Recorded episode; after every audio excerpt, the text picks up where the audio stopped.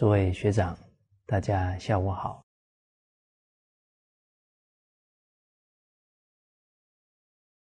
啊，我们群书治要三百六十，进入成道的啊陈述的部分，而君臣关系啊，在我们每一个团体、企业当中。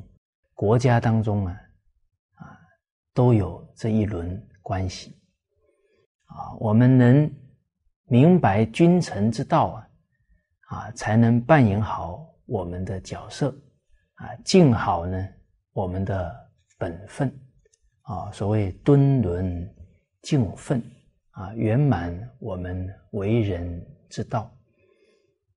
啊，我们在讲到陈述。啊，所举的啊，历代这一些忠臣、良臣啊、贤臣的例子啊，啊，听了呢也是非常佩服、非常敬仰啊。而他们的行持啊，啊，都是从高尚的品德当中啊流露出来的哦，还有他们的智慧啊，他们的。这个德能啊，所以我们要效法这些忠诚的行持啊，也要先在我们自己的德行当中啊下功夫才行。哦，你比方我们看魏征啊，劝谏太宗皇帝，为什么太宗每每都能心悦诚服的接受？第一。魏丞相的德行比他好，他佩服啊。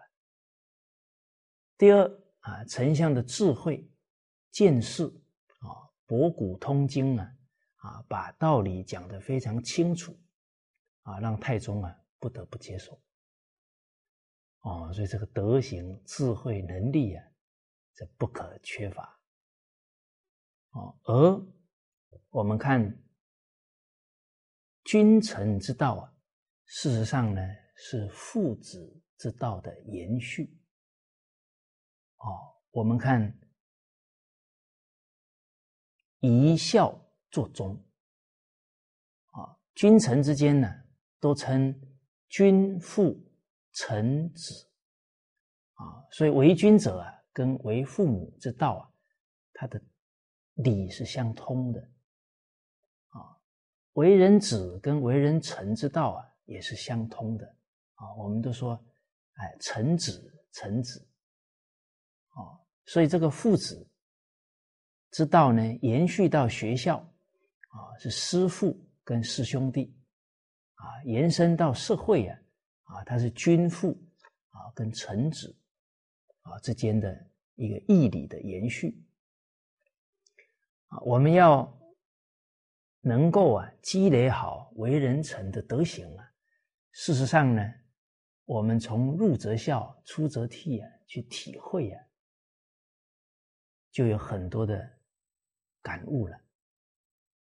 哦，比方啊，这个父母呼啊，应勿缓。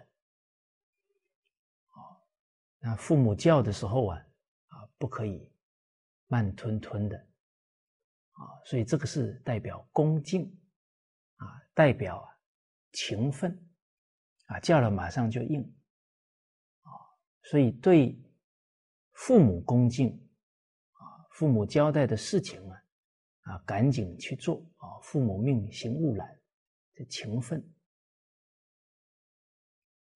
那为人臣呢，亦是如此。啊，我们冷静看看现在的年轻人，他在单位当中。父母呼应勿缓，他不懂啊，所以有时候呢拖延，甚至怠慢领导者啊，能拖尽量拖，那就是为人父啊，为人子之道啊，他没有入心，就更谈不上啊为人臣的心态了。哦，所以您看呢，《弟子规》每一句，它所形成的心境啊，都跟为人臣是相应的。哦，父母教须敬听啊，他要有一个谦虚受教的态度哦。他到单位去，他的领导啊，在经验历练比他多的时候，他当然要多学习啊。哦，所以啊，父母教须敬听啊。现在在年轻人啊的心态当中啊，啊，他这个受教的态度啊比较不足啊，甚至于啊啊都会觉得呢，这个新学的东西呀啊，以前的人不会啊，所以。整个大的环境啊的一个态度啊，其实影响着每一个人啊。比方我们以前在读历史的时候，都会觉得呢，这个时代啊是比几千年来都发达的一个时代。哎，无形当中我们念着念着就觉得我们比古人还要高啊！幸好我们祖宗保佑啊。啊，刚好还能够深入老祖宗的经典。我们每一次看德育故事，看着看着头都抬不起来了。所以这个德行比起古人那是差得太远了。怎么会说我们这个时代是最发达的时代呢？这文明昌盛啊，其实无形当中啊。增加了我们这个时代人呢对以前祖先的轻慢呢，而且呢严重的这个傲慢呢，障住了我们呢闻圣教的机缘，啊，甚至都觉得呢这些是过时的东西了，哦，所以古人讲啊，满招损，谦受益，啊，在尚书当中提到的。啊，历代为什么都出圣贤？因为都谦虚接受祖先的教诲。啊，我们这一代为什么灾祸这么多？因为傲慢，就招来灾祸了。而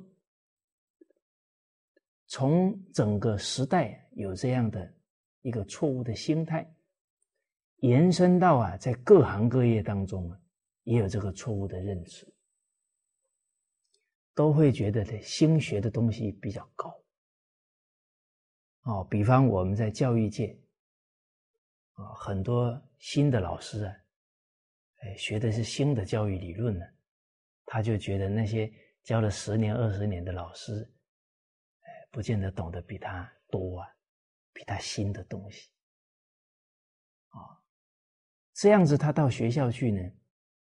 就很可惜了，他没有办法传承这些有经验老师的智慧的，哦，所以一个傲慢呢，眼前很多福报啊，就这样流逝过去了，啊，殊不知啊，很多真理啊，它是亘古不变的，早就记在经典当中。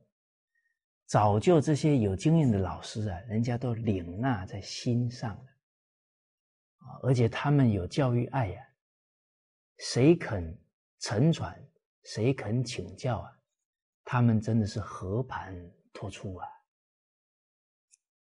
哦，像我们这个七月大专营啊，八月教师营啊，我们邀请。啊，我们陈真老师啊，啊，来给大学生，啊，来给教育同仁授课，很多学员啊，很多学校老师啊，啊，私底下来请教问题，啊，陈老师呢，啊，其实上完课啊，身体都算是比较累了，啊，可是，一有想请教的，啊，第一线老师啊，这些学员。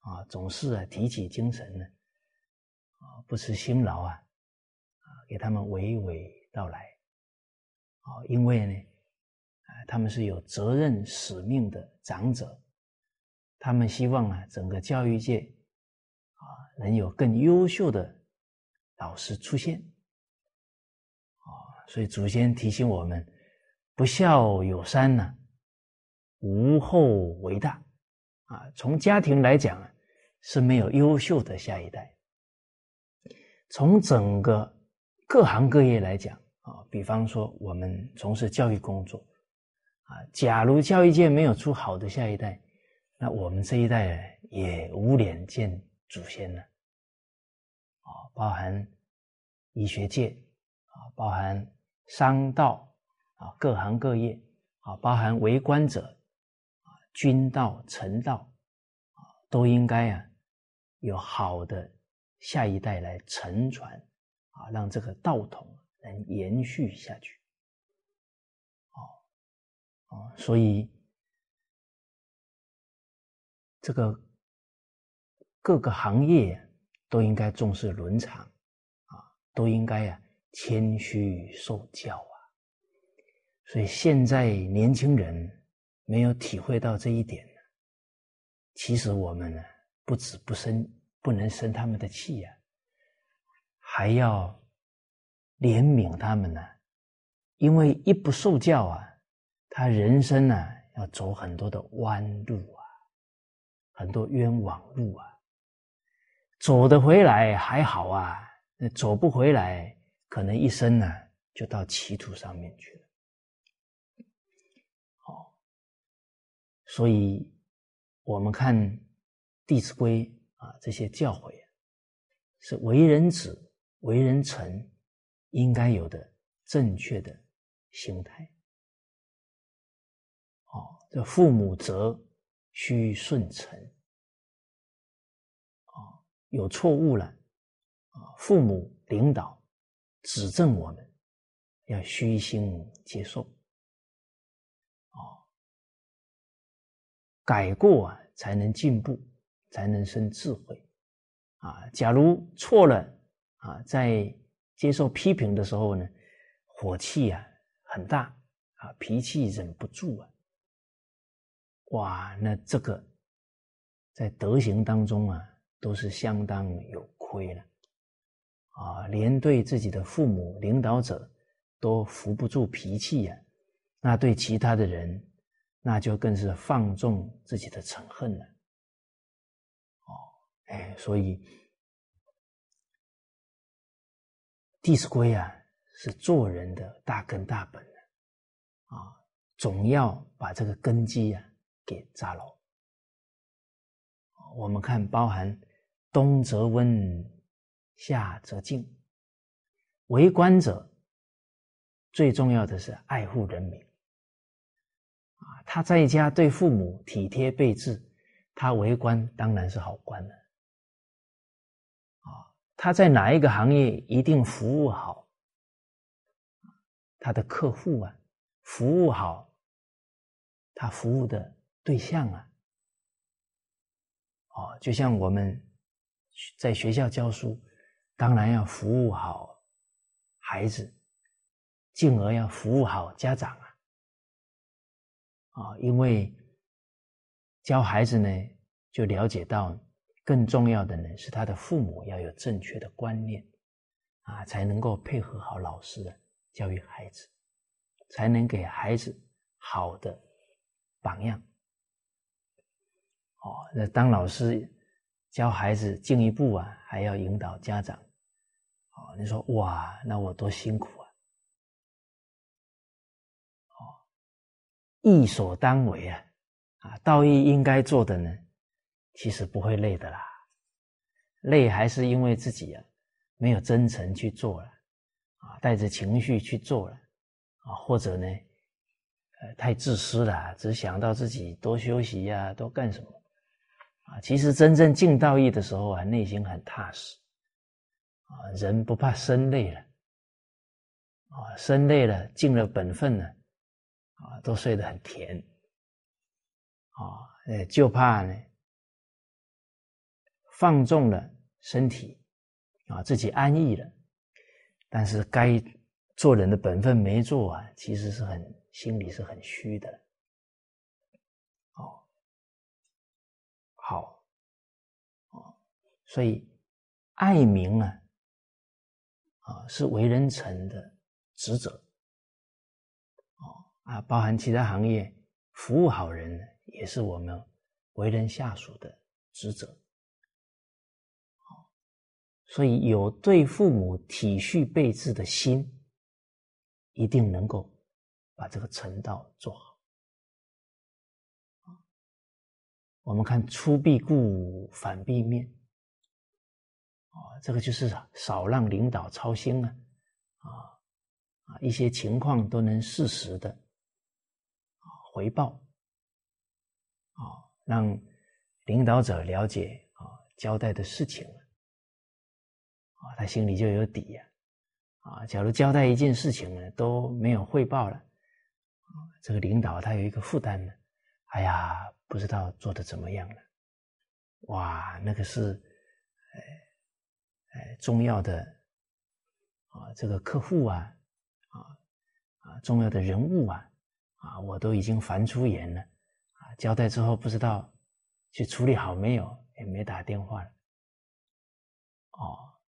所以一处理完，马上汇报啊！哎，这个领导者啊，这个负担呢就放下了。哦，所以他会觉得事情交给我们办很放心，哦，都会处理的很好。哦，所以让父母放心的人呢，哎，在单位当中，他能体恤啊，以体恤父母的心啊，体恤领导。领导也会少操啊很多心了，啊，包含真的每一句啊，大家用心去体会啊，啊，你比方事虽小，勿擅为，苟擅为，直道亏。同样的，当下属，你不可以自专呢，这事情都没请示啊，然后就照自己的意思去做了。啊，最后做错了，那团体跟领导都要背黑锅了。啊，所以这个请示也是应该有的态度。哦，像我们之前呢，跟大家有谈过，啊，孔子啊，对四种行为啊，是觉得是非常严重的。啊，这君子有误夫啊，啊，对哪四件事觉得严重啊？啊，其中有一件呢，啊，就是果敢勿果敢而治者，就是呢，他很果敢，也很勇猛，可是他的思想观念呢是错误的，啊，是有偏颇的，啊，这个治就是不通达，啊，他的认知错误了，可是又自专。啊，刚愎自用啊，硬是要这么去做，领导也不知道，结果做错了，甚至于团体都承受不了那个错误啊，那就悔之晚矣了。哦，所以这个事虽小，勿擅为，啊，苟擅为，直道亏。啊，所以主动请示、主动汇报进度啊，这些都是必要的。你包含物虽小，勿失常，那就是很重要的啊，不能有私心啊，啊，要廉洁呀，啊，不能占团体的便宜呀，啊，你包含啊公司的纸啊，你不能把它带回家用，公司的这些文具啊，都不能有任何私心啊起作用，啊，我们。曾经啊啊，听师长提到很多他一些老师长辈的行仪，哦，呃，政府配给车了，公事才用这个车；配给电话了，公事才打这个电话；私事啊，走到家门外啊，公共电话去打。哦，其实。当我们听到这些风范的时候啊，真的为之动容啊！啊，觉得这些长者太令我们佩服了。哦，而且啊，人呢要明白道理，啊，明白因因果果。哦，他明白因果的人呢，任何一件事啊，都是谨慎对待。哦，比方我们是公务员，哦，所有的公务啊，都是老百姓纳的税呀，哦，所谓耳奉耳禄啊，民脂民膏啊，啊，都是老百姓的血汗钱呢，啊，你公务不珍惜了，那就是糟蹋老百姓的。血汗呐！哦，那俗话又讲啊，冤有头，债有主啊。所以一个公务员糟蹋公务了，贪污公务了，他的债主啊，就是全国的老百姓。哦，所以很多地方的俚语俗话都有讲到相似的道理。好，叫一世为官。九世牛啊，当了一一世的官员，没有清廉了，贪污了，要九世当牛啊，来还老百姓。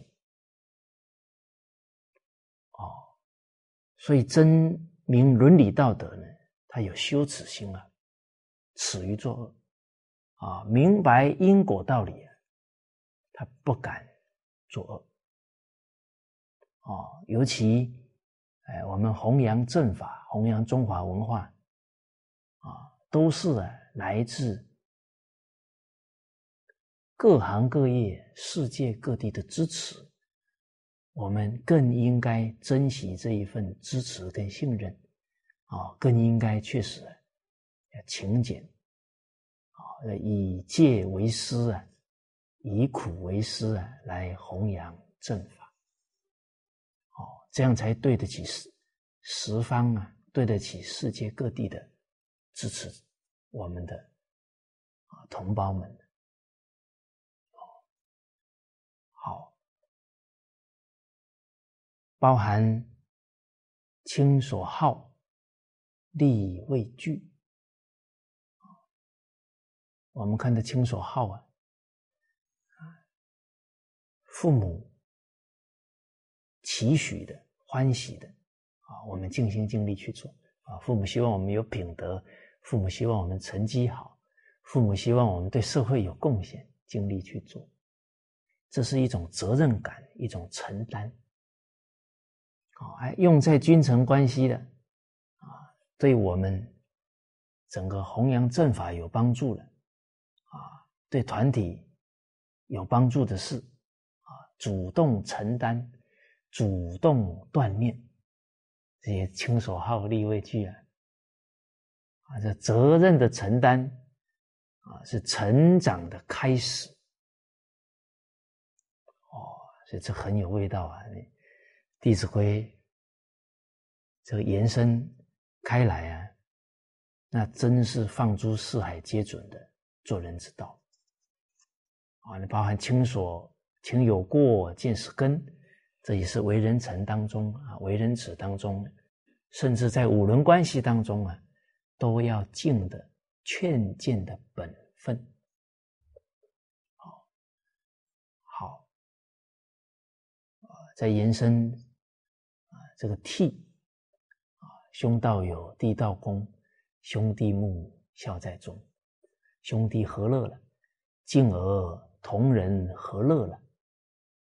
那家和万事兴啊，啊，这个团体呀兴旺了，出人才了，啊，事业越做越好，啊，包含在团体当中啊，这个出则替，都懂得尊重团体当中的长者，啊，那这个团体就变一个大家庭了，很温暖，大家团结力量就非常大。哦，而且呢，和气了，都是一家人的气氛呢，大家工作心情愉快呀，这工作效益效率铁定更好。天时不如地利呀，地利不如人和啊！啊，这种和谐团结的气氛呢，对团体啊，那是最最大的一种无形的力量。哦，这个是啊，钱呢买不到的东西。哦，好，哦，所以。我们呢，要扮演好臣的角色啊。首先呢，啊，要在《弟子规》啊啊，在这些啊经典当中啊，扎好我们的德行根基啊，进一步啊啊，就能扮演好这个角色哦。而我们之前呢。啊，在陈述这个单元呢，啊，第一个重点呢，啊，第一个为人臣呢，应该具备的德行呢，是礼节，啊，能树立自己的节操，也是树立德行，好，而这个操守当中啊，啊，历代。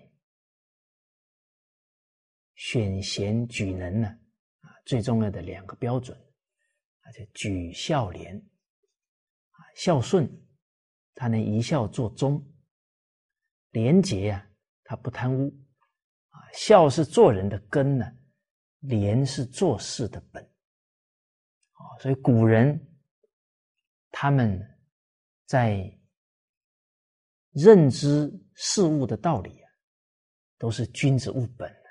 抓到根本哦！您看我们现在很多招聘或者公务员招考，有没有抓到一个忠诚的根本啊？你你招聘当然是要找好的官员呢，好的公务员，但是有没有能真正从他？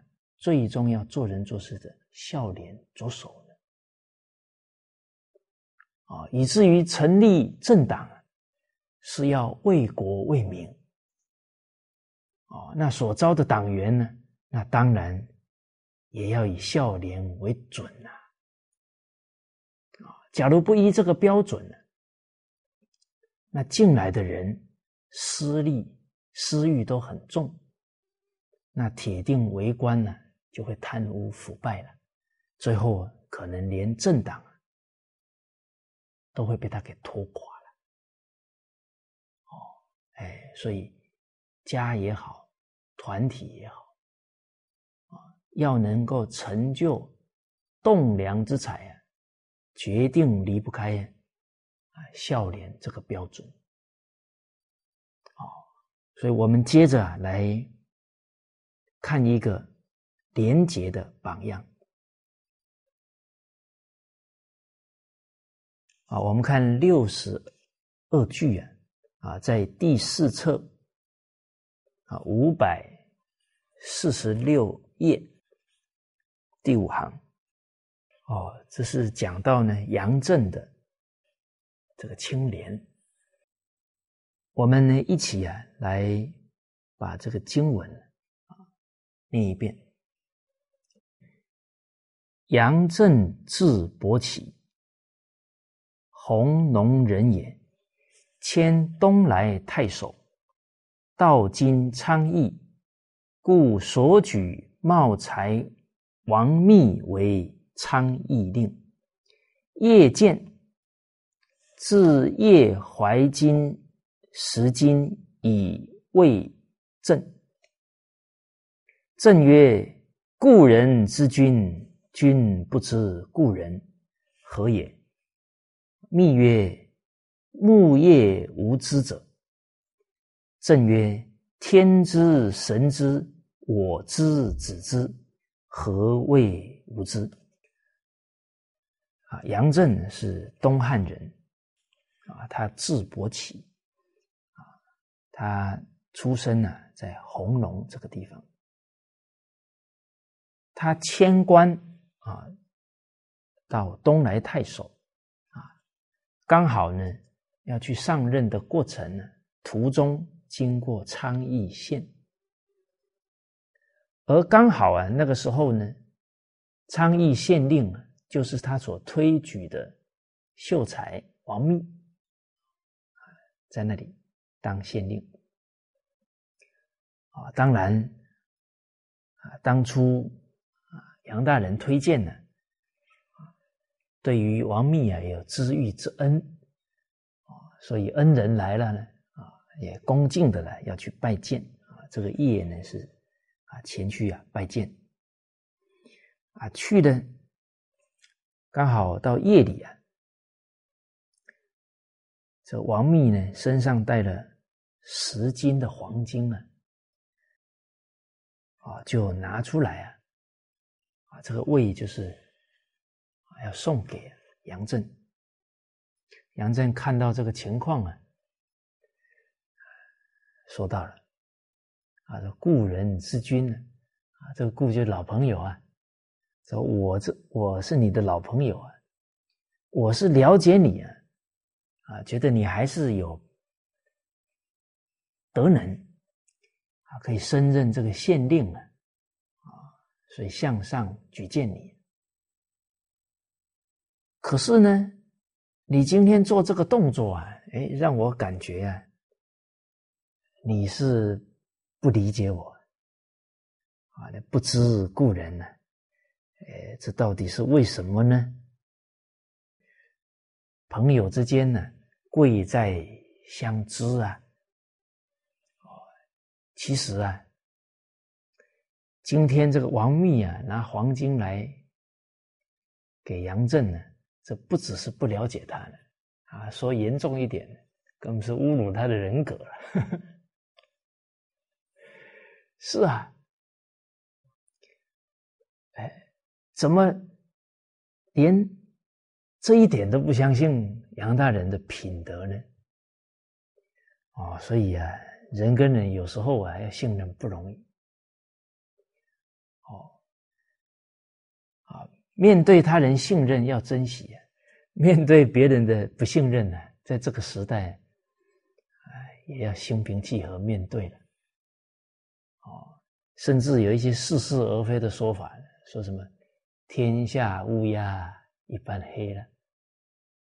啊，其实这是错误的，为什么呢？人之初，性本善，有受过圣贤教诲、有很好家教的人，他在不好的社会风气之下呢，他还是可以屹立不摇的哦。哦，所以这个王密啊。送钱给杨震呢，一来呢，这个不够信任杨幂的人格了；二来啊，可能还是有私心了。啊，送钱呢，哦，那这样交情啊，啊，继续培养下去。其实啊，为官者呢，所有的精神呢，都要用在啊体恤人民的。苦难上啊，啊，这个才是为国君分忧解劳啊，啊，这个才是好官呢。假如都花在培植自己的关系势力啊，那个就变成搞私党了。哦，而且啊，这个搞私党，就形成很多派别。啊，最后在那里谋私利，甚至对立，啊，甚至啊，在那里争斗，搞成党争呢，这个对团体、对国家的损害是最大的。哦，所以君子啊，合群呢，但是决定了不结党营私。啊论语讲的君子群而不党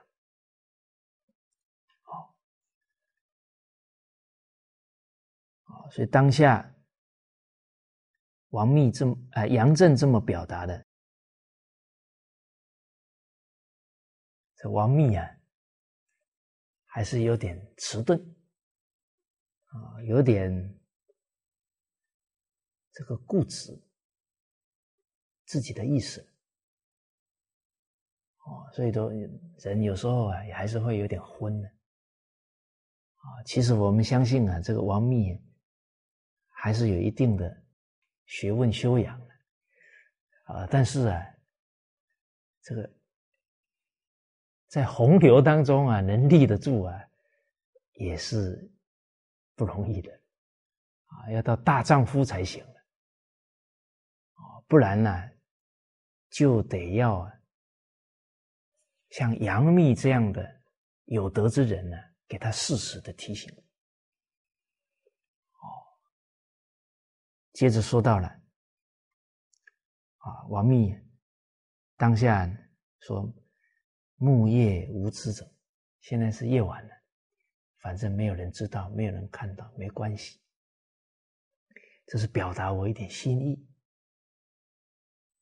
这句话讲的好像挺有道理的，表达心意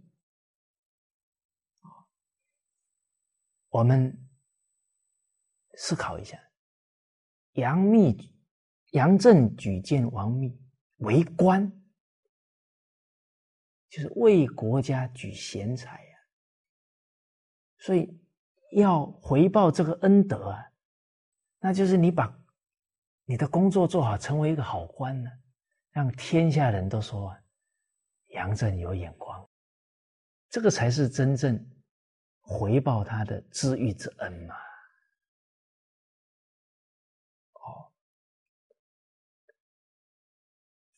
结果杨震听了之后啊。说到了啊，怎么会没人知道呢？啊，上天知道啊，天知，神知，啊，这是天地神奇啊。甚至于我们说啊，老祖宗都在看呐。我们做违背良心、做触犯法律的事啊，我们祖宗在天之灵啊，流眼泪啊。我们的祖先呢是最爱护后代的，留下了这么多经书典籍。那经书典籍背后，不就是老祖宗的慈悲吗？哦，而确实啊，天地神明啊，甚至我们这些圣贤祖先呢，他们都有知道哦。神知啊，这个真相啊，历代啊，作为华人呢，其实都很清楚。比方呢，我小的时候啊，啊，我们住的那个地方啊，就有龙虎塔。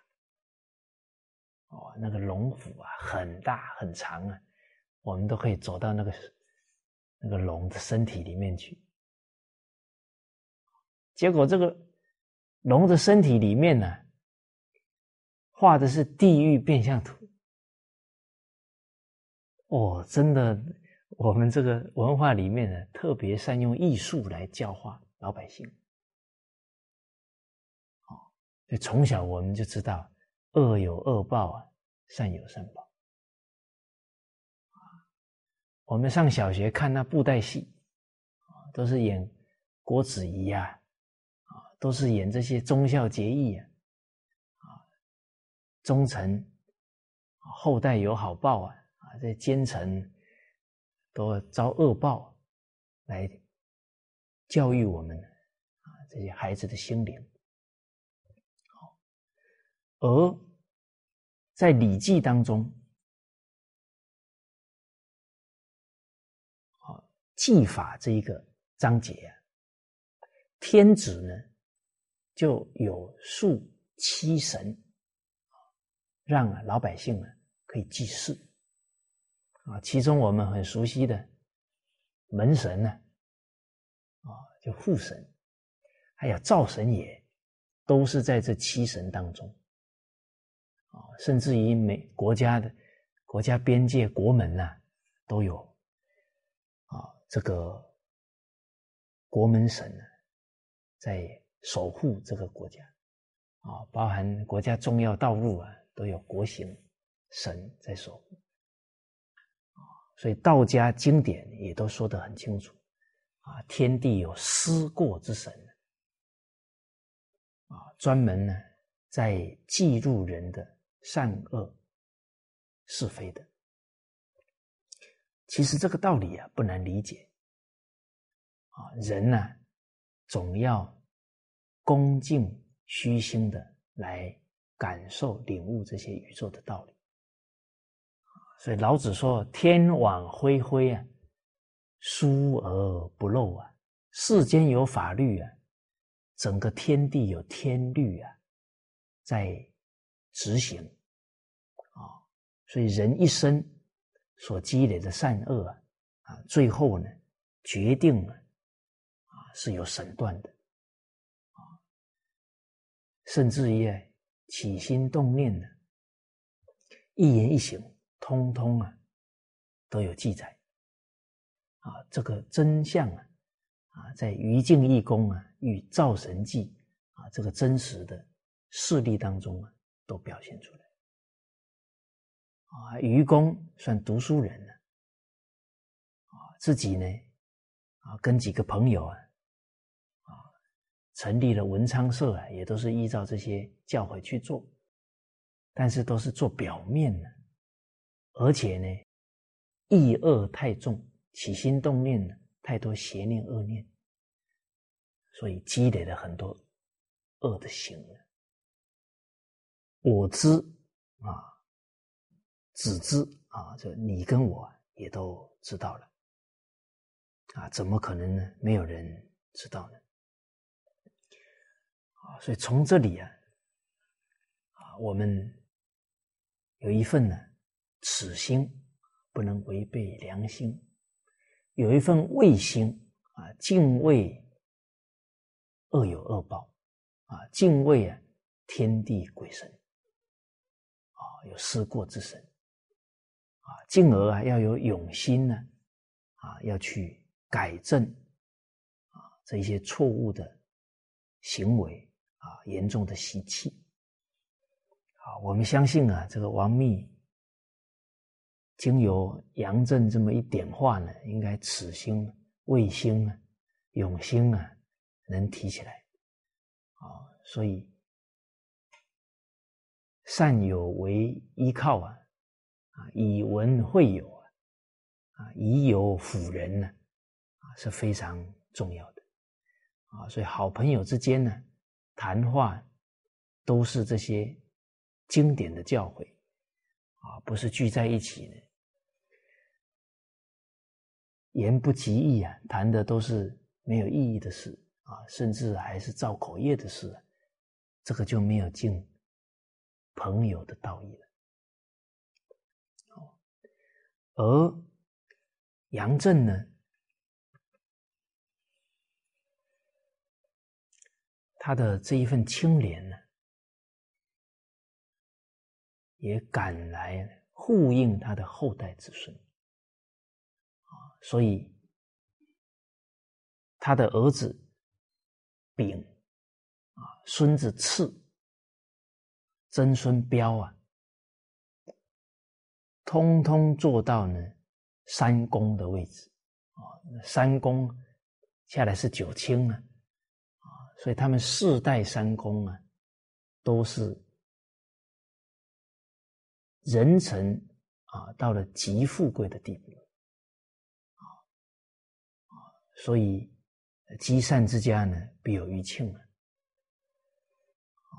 而福生于清简。福气从哪里来呢？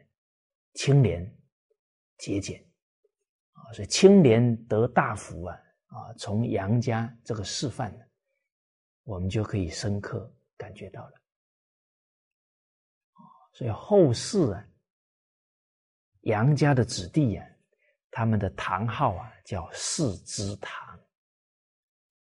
哦，我们可以想象啊，这个堂号呢，都是我们进自己家门呢。一抬头就是堂号，所以这个杨家的后代，每一次进门就提醒一次祖先的风范，哦，相信他们呢一定都很清廉，哦，就像林林则徐先生的后代都不抽烟，哦，所以杨家的后代不贪污了，哦，那大顺的后代都是孝子，要效法祖先呢，不可以侮辱祖先呢。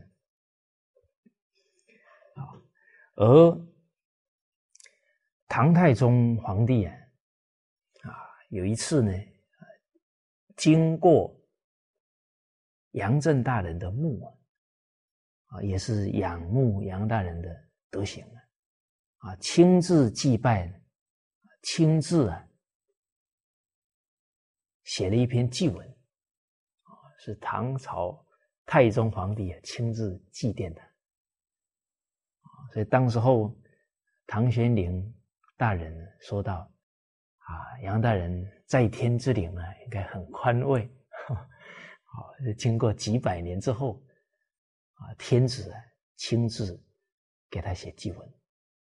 啊，所以这些忠臣呢，他们的精神呢，啊，确实如文天祥先生说的：啊，士气所磅礴啊。”凛冽万古存，啊！当其贯日月，生死安足论。他这个正气是在天地之间呢，延续长存下来。啊，其实呢，我们在读着这些圣贤的风范，是用真心去读啊，他们那个正气啊，就跟我们交感。就照在我们的身上，啊，甚至于啊，他们的精神呢，跟跟我们的心灵啊，就合为一了，所以民国初年的王善人，啊，他不识字，最后孝悌到极致啊，啊，能够通达这些伦理道德的精义。最后还给人家讲这些经典，啊，那没有别的了，他孝悌之志通于神明了，而且呢，他听每一个圣贤的故事，听一个他就学一个，就把他们的精神跟自己融在一起，哦，他看到一个故事，啊，一个圣贤人。为了道义，奋不顾身，不畏生死。刚好他发生这样的情况，他自己也是不畏生死的。结果就在那样的精神当中啊，走着走着啊，他感觉眼前一片光明了，啊，他智慧就开了。啊，所以等于是他那一份心啊，跟这些圣贤交感，冥冥中啊，这些圣贤都护佑他了，好。啊，这个是历劫啊，很好的榜样。我们接着再看下一句，是在啊，在在第四册五百四十二页，在第四行，我们呢一起念一下：晋平公问于蜀相曰：“国家之患。”孰为大？对曰：大臣众怒不及见，小臣畏罪不敢言。下情不上通，此患之大者。一开始提到的啊啊，习者啊，这个都是啊历史上的记载啊，就《后汉书》里讲到啊，习者就是过去啊。啊，从前呢，春秋战国时代呀，这个晋平公，请问他的臣子孰相？啊，这个孰相啊，我们啊上一节课也有提到，啊，他的跟同僚啊啊很好的配合啊，来劝谏君上，啊，这是非常忠诚的臣子。而这个平公啊，懂得请教啊，这也是难得。他请教到呢，国家最大的忧患祸患在哪里呢？结果书相讲到了，重要的大臣呢，重视自己的官位俸禄，不敢呢尽力啊，极力的呢。来劝谏国君的过失，而基层的臣子啊，小臣呢，畏罪啊，就是怕被降罪获罪，而不敢讲真话啊，不敢把问题说出来。这样子呢，整个民情啊，整个。政治的现况啊，就没法传到啊国君那里，下情不可上达了。那很多情况没有处理啊，比方说老百姓的疾苦，没有去爱护照顾啊，甚至冷漠，甚至还更无忌惮的呢。啊，去压榨老百姓，那铁定老百姓会怨，甚至会这个起来反抗了。好，而所有国家的情况啊，不及早处理，情况只会恶化啊，就像治病的道理一样啊，所以不能通达了啊，最后呢，往往啊。这个国家都要败亡了，国君呢都还在那里歌舞升平这个在很多亡国之君呢都是相同的情况啊。所以这里问题出在呢，臣子没有气节，哦，没有忠贞呐。好，我们看到呢，大臣。他贪恋他的禄位，啊，贪恋他的富贵了，啊，他怕劝谏之后啊，皇上不喜欢他了，啊，然后这个他怕这个官位啊就保不住了，哦，而我们看呢，历代这些忠臣。他们常常因为啊急谏呢被贬官，啊，可是啊不改啊他为人臣的职责，啊，像范公啊，他被贬了好几次啊，啊，但后来还是又被升官，啊，其实啊那是天子啊一时间呢判断不清楚。啊，等真正冷静下来啊，真正呢把事情能搞清楚了，啊，又能呢受重用，而在被贬官的时候啊，也没有丝毫的难受。啊，范公讲到啊，啊，他坐在船上啊，被贬的挺远的，啊，贬到三千里之外了。啊他说到说：“岂持云水三千里，啊，犹计昌邑十万名。虽然被贬了三千里啊，到了那个地方，还有十万的百姓啊，他可以去代表国君，好好的爱护老百姓啊，还是可以尽忠啊。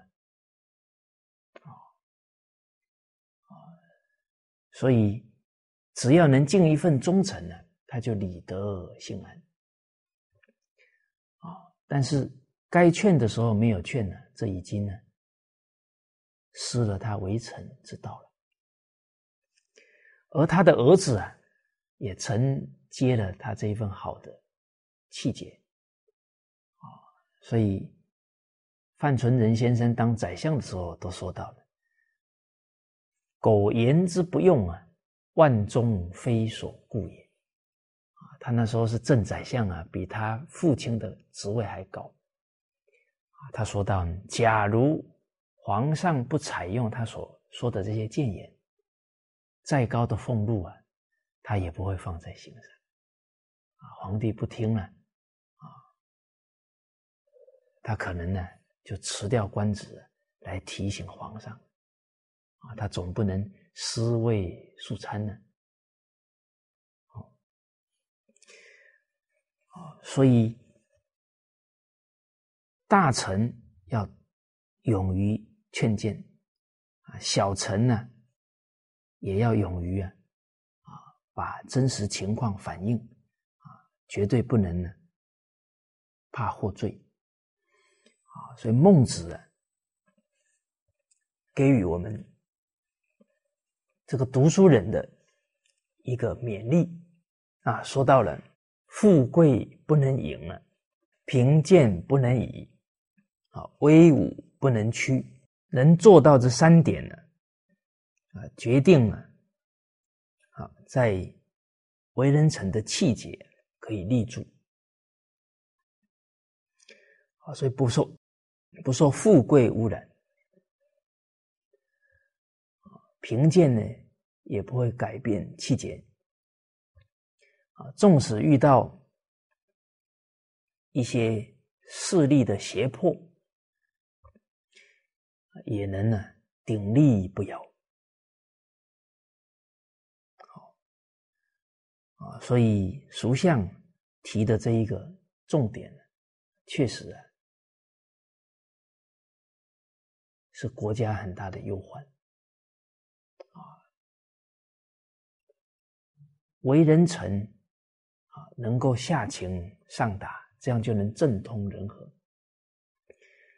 假如下情不上达，就变成粉饰太平了，报喜不报忧啊！最后啊，情况严重了，就没有办法处理了。哦，好。而在《菜根谭》当中啊，啊，有一段教诲啊，很好。说到呢，一点不忍的念头啊，是生民生物之根芽；一段不为的气节啊，是称天称地之柱石。啊，您看这点出来。读书人呢，以至于为官者，最重要的修养啊，不忍呢，就是很仁慈。啊，不忍心啊，伤害生命，哦，啊，甚至于啊，都能推己及人，感同身受，啊，这样的仁慈的念头啊，是生明生物。这个声明呢，就是他能真正的爱护人民照顾人民我们常说的为天地立心呢，为生民立命呢，就是这一份爱心呢。啊，还有生物啊，让这个万物啊得以生长啊。你比方为政者。他在管理啊这些大自然的资源，他懂得循环之道啊。你比方说森林砍伐有节度啊，啊让它生生不息啊，这古人都懂啊。可是现在不懂了，哇！他砍到最后呢，这个森林整个都没有办法恢复，甚至就变成。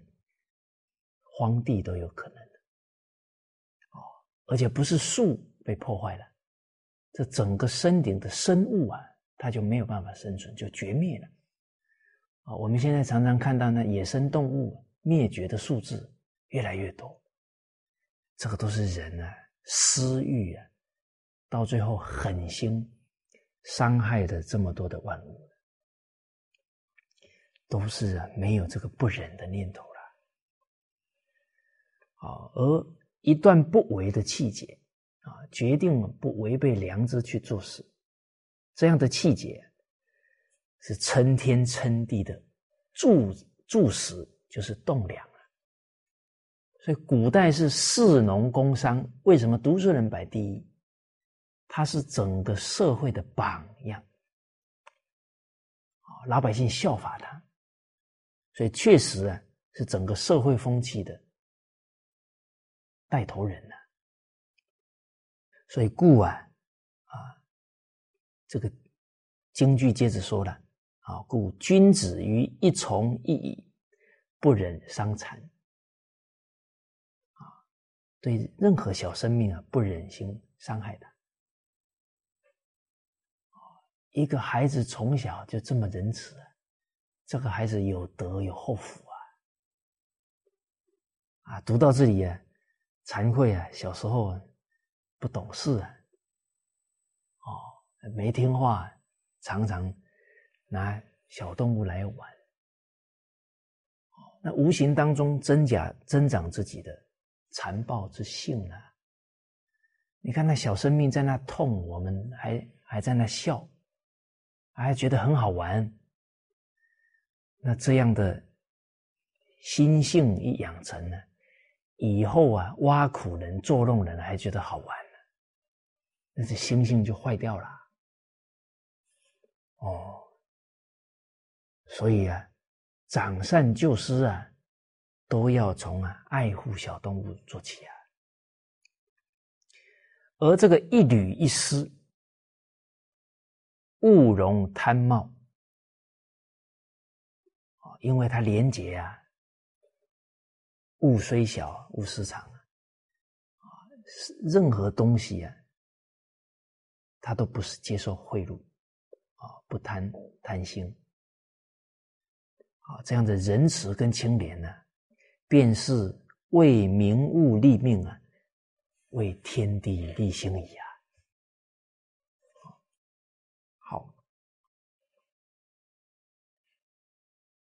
我们接下来呢，看第六十四句啊。在第九册一千一百三十一页的第三行，哦，这一段经文呢，把为人臣呢讲的非常详细周到。哦，这经文里面呢，啊，讲到人臣之行，有六正则容。犯六邪则入。这个为人臣的行持啊，假如依循这六正的原则啊，则荣就会啊，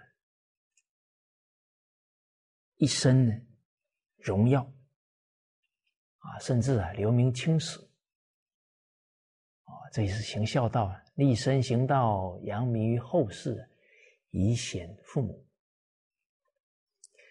如果是犯了这六邪的错误啊，则入这招来耻辱，甚至啊羞辱祖先呢，羞辱整个家族的人。我们看明朝的贪官呢，严嵩啊，他那时候弄权。一手遮天呢，但后来最后呢，还是啊，他的罪行啊，公诸于世了。皇上啊，不想亲自杀他呢，赐他一个金碗当乞丐去。结果老百姓一看到金碗，都知道他是严嵩啊。最后严嵩是饿死的。啊，所以这个耻辱啊就很大了啊！你包含秦桧陷害忠臣岳飞，坦白讲，秦桧的家人后代啊，谁敢讲他是秦桧的情人呢？是一个都不敢，甚至于啊，马上都去改姓了都有啊。这德有伤，贻亲羞了。哦，所以自己的人格荣耀啊，不只是属于自己的，也是啊，属于啊你的祖先呐，还有所有爱你的人啊，你应该呀爱惜自己的人格，哦，也要爱惜啊他们对你的爱护，哦，不要让他们呢一生呢。抱憾终身的痛苦了，而我们呢，接着呢，就这六正六邪啊，来深入了解。说到何谓六正，我们看着这个经文呢，也是啊，期许自己啊。能呢，在道德学问上呢，都能达到这六正的标准。人之有志啊，如树之有根。啊，天下无难事，只怕有心人。我们希望做民族、做团体的大忠臣呢，愿力了呢，啊，就有动力啊。提升智慧德能一曰萌芽未动，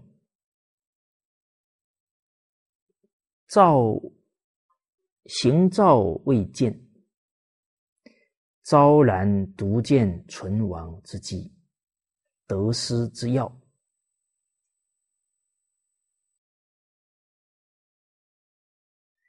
就是在事情啊。还没有问题产生，啊，啊，就萌芽未动，啊，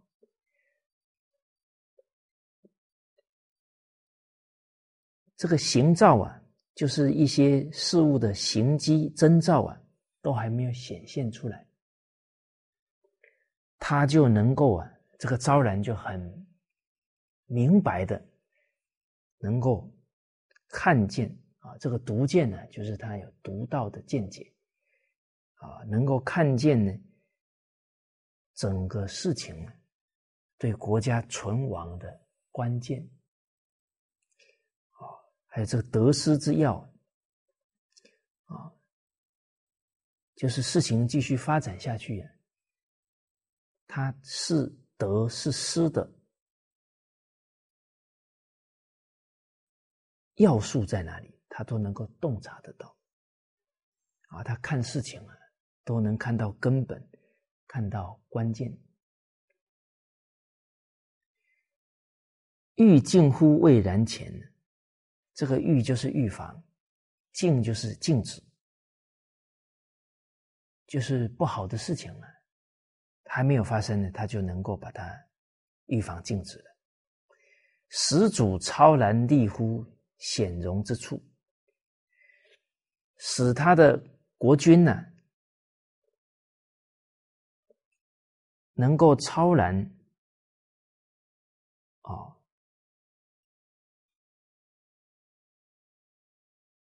立立乎显荣呢？因为他防范于未然，所以国家都没什么祸患，都掌握了这个存亡得失的关键呢。那当然，国家治理的好啊，啊，国家强盛呢，这个君王当然呢，就受到很多的尊荣了，啊，显贵了，而这个国君呢，也非常这个清安自在啊，因为这个臣子啊，啊，都把事情啊处理的很。稳妥，好，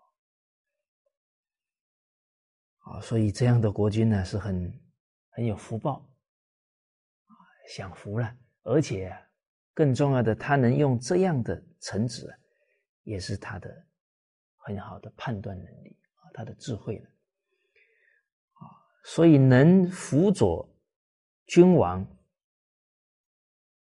到如此的境界，这样的臣子称为圣臣啊。而我们今天要效法这个圣臣呢，看什么事情啊，都能见微知著啊，洞察机先呢。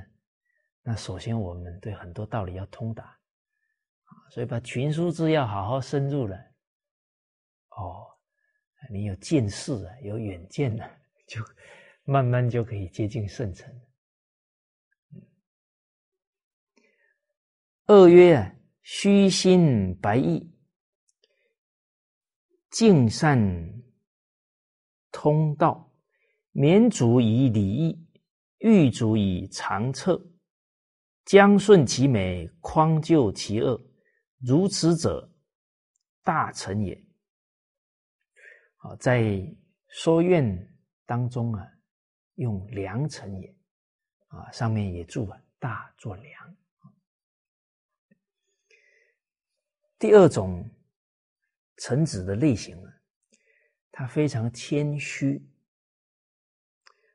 啊，这个白义啊，啊，就是非常真诚啊，这个白呀，也可以做善。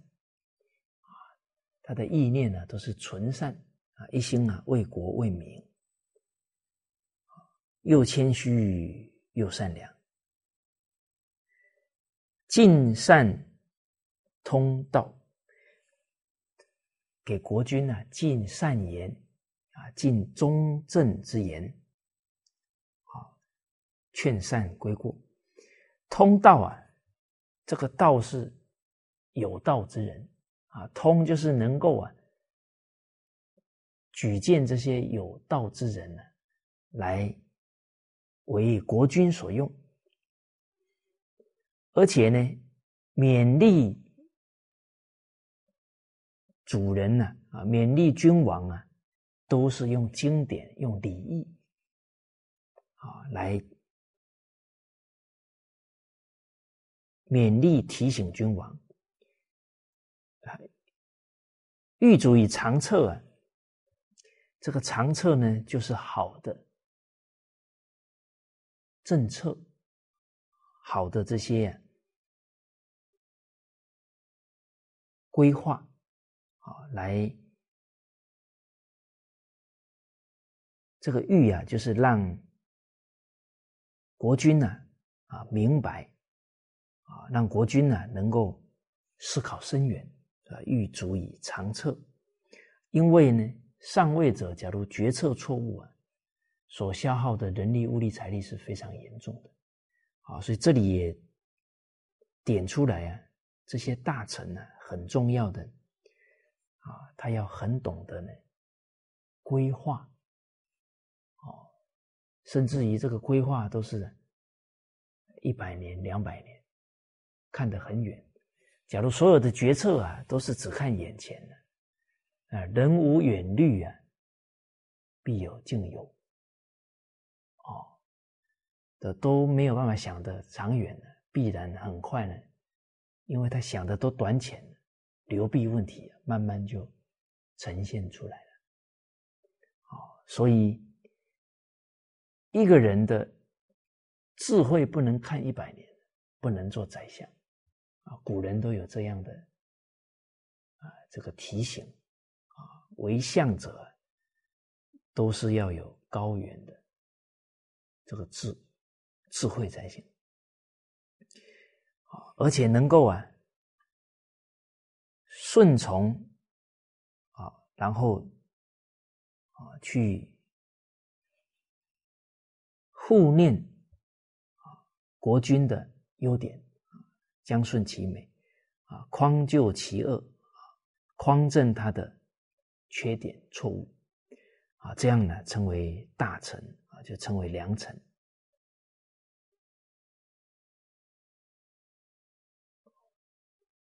好，要当良臣呢，也要好好学群书治要才行。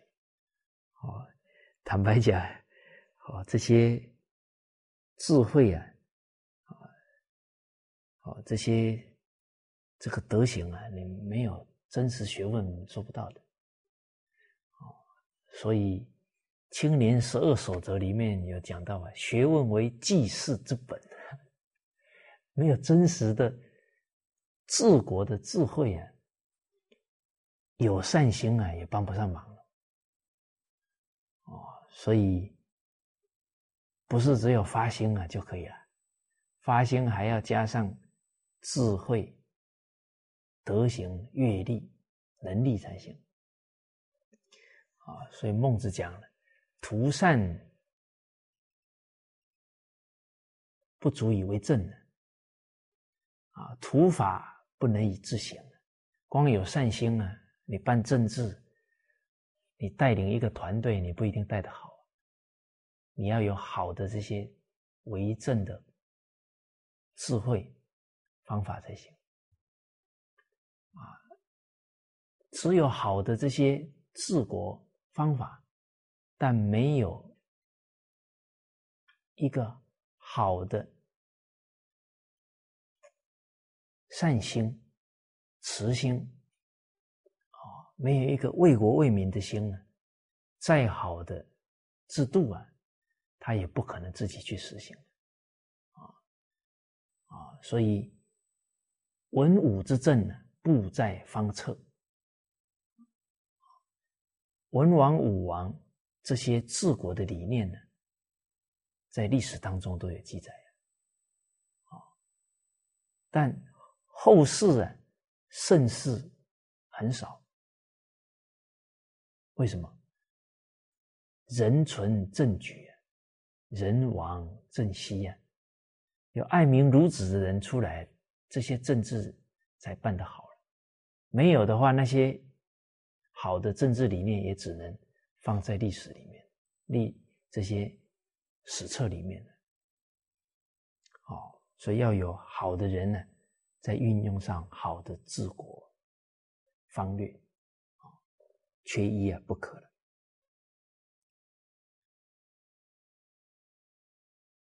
接着三曰啊，夙兴夜寐。夙兴夜寐啊，就是日夜辛劳啊，啊，从早到晚呢，啊，都是在尽本分呢，啊，啊，做好为人臣的职责，尽贤不懈，推荐一些贤德之人呢，不懈就是不懈怠。啊，非常积极认真，素称于亡古之形式，以立主义。啊，常常啊，能够以这些古代啊亡古这一些好的风范事例啊，来勉励国君。啊，我们在看这些历史的时候啊，这些忠臣呢，常常都是举历代古圣先王的风范呢，来启勉他的君王。啊，如此者啊，忠臣也啊，这样是忠臣的风范。是曰：明察即见成败。啊，他非常。啊，这个明察啊，就是有智慧呢，啊，能够洞察啊这些事物的成败所在，啊啊，他很有这个判断的分析能力，啊，看到了呢，赶紧啊去处理，啊去补救，所以早防而救之。啊，事情就不会恶化。射其见，啊，能够啊堵塞这些问题、这些漏洞；绝其源，啊，可以阻绝啊这些错误的根源；转祸以为福，啊，这个扭转乾坤呢，转祸为福，使君终以无忧，啊，这问题可以化解掉啊，啊，国君呢就不用继续担忧了。如此者，至诚也啊！这样是很有智慧的臣子。第五呢，五月守文奉法，啊，守礼乐，啊，守这些经典，啊，奉持法律，任官执事，不受正位，啊，衣服端齐呀，食饮节俭，如此者，真诚也。他能够啊，担任官职啊，主管执事啊，认真去做，而且啊，不接受为政啊，其实就是不接受贿赂啊，而且呢，衣服端齐啊，他很有威仪啊，他当官是父母官呢，走到哪一言一行是百姓的榜样。啊，这动而是为天下道，行而是为天下法，言而是为天下则。啊，所以这是啊，很懂得啊，为民表率，而且啊，一这个食饮节俭，啊，就非常节俭啊。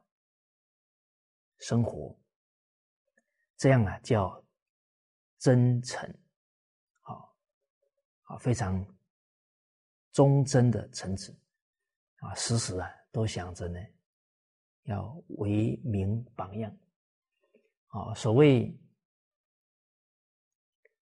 人君恭俭啊，为人君者恭敬节俭，率下移风。啊，他一个官员、领导者带头做好，他可以转移整个社会的风俗，都变得清廉节俭。啊，人臣恭俭，民其廉忠。一个下属啊，能够恭敬节俭，彰明他的清廉跟忠诚。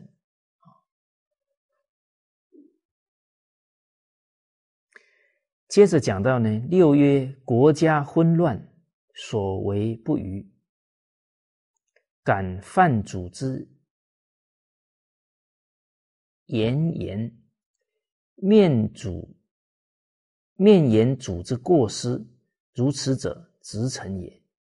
啊，是谓六正也。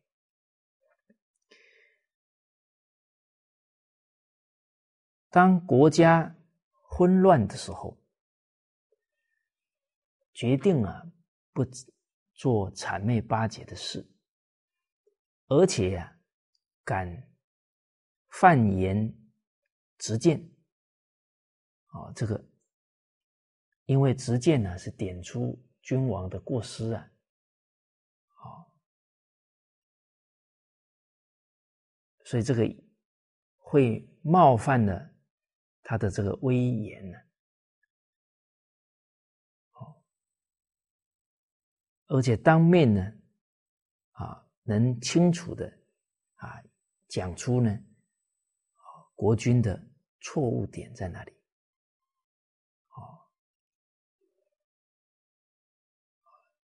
如此者是正直的臣子。哦，因为假如这个问题再不讲出来啊，恶化到最后呢，可能就难以挽回了。啊，而且呢，这个职臣呢，都可能呢，还是冒着这个生命的危险呢，来劝谏。啊，所以古代这些臣子，只要是义所当为啊，都是奋不顾身啊。所谓杀身成仁呢，舍身取义了。啊，能够呢做到啊，这个上面所讲的啊，这个六正啊，都是啊非常尽到了啊为臣知道了。好，那这一节课啊，我们先啊，跟大家啊交流到这里啊。下一节课呢，我们再继续啊啊来看六邪啊，因为这个六正呢是见贤思齐啊，这个六邪啊是见不贤内自省啊。我们不要看到坏的都说啊，这个跟我没有关系啊，其实很可能我们一些心性上偏颇，这个也是一个提醒啊，有则改之啊。无则加勉。好，谢谢大家。